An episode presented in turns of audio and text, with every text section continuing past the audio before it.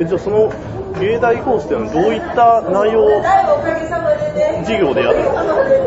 なんかね、その映画を一つの映画について話し合うんですか？こう、まあ、違うこれは面白かった。5点とか、単細的なことをやるんです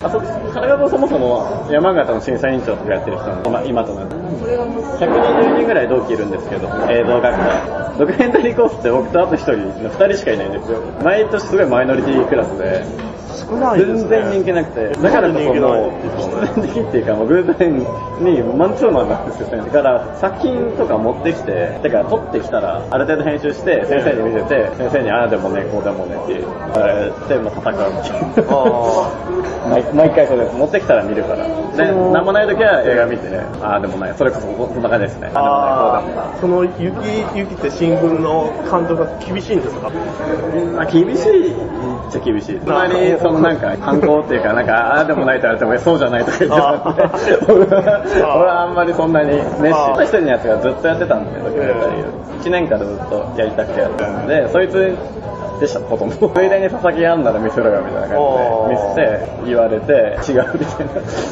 それも一つ、その授業と一つ作るのに結構時間かかりますよね。そのでも大体 5, 5月ぐらいからカメラを借りられて、11月には提出なんで、まあ半年しか撮れないっちゃ撮れない。大学の時作ったものっていうのは、それがヘッドスピーチなんですけど、半年しか撮れないんで半年。じゃあ僕みたいな貧乏なやつってカメラを持ってなければ編集機材もないんで、カメラは学校から借りて、編集のパソコンは学校で借りれないんで、友達のパソコン借りて。苦労しますね。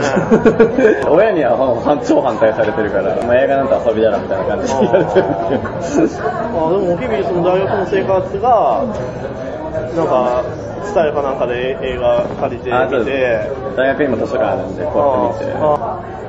あそれいいですね、好きな人にとってはい、で映画館に行って。だからうちらそれこそ飲みとか行かなかったです。学業が遊びだから、その あ学業で忙しすぎてみんな撮影とか行ったら、そんな普通の大学みたいに集まって飲んだりとかってなかったです。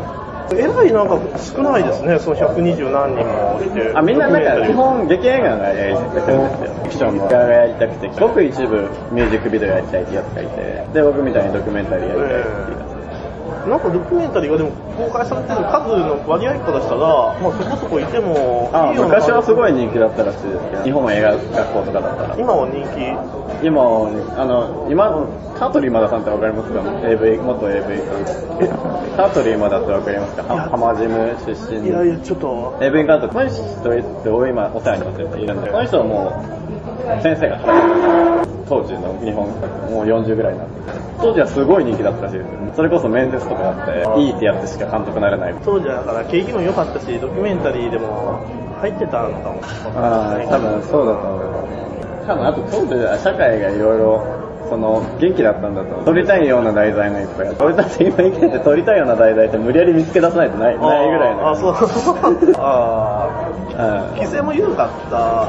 だと思います、多分。めんどくさいんでしょうね、今の学生って、そういう、取材とかに行くのに、いちいち、確かにそうですね。それこそ許可取って、うん。大人に会いに行って、めんどくさいです、はいまだ若いですね。ああだこうだ言われながら。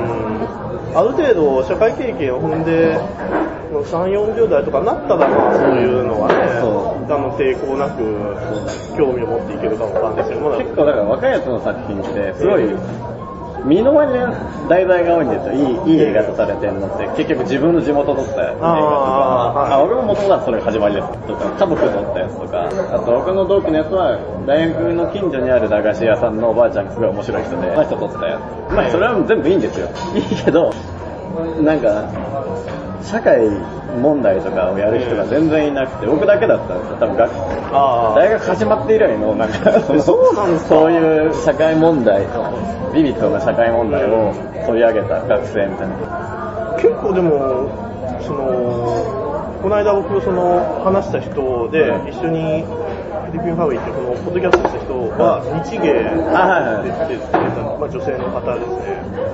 大阪芸大も結構、でも日本の中で国立いや、信じてる、信じてる。あ酒だし。いや、有名な気がしますけどね、中島ラモとか、なんか、あラモさんそうですねよね。有名な人は結構林です。あそれ古田新太とか、監督で言ったらエヴァンゲリオンの人とか。でまあでも、何も教えてくんないですからね。ああれ、あの人がすごいってだけで、大阪芸大ですごい人が集まってくるってだけで、学校がすごいとかね、ただ単にその人たちがすごい。だからなんか、その、送ってるとさ、まああんま才能がないんで、そんあ。ないなんか、やいやいや。面白い。だからこそ、もう、一体体で、もうおもろそうみたいなの作って、それだけで面白いじゃんみたいな。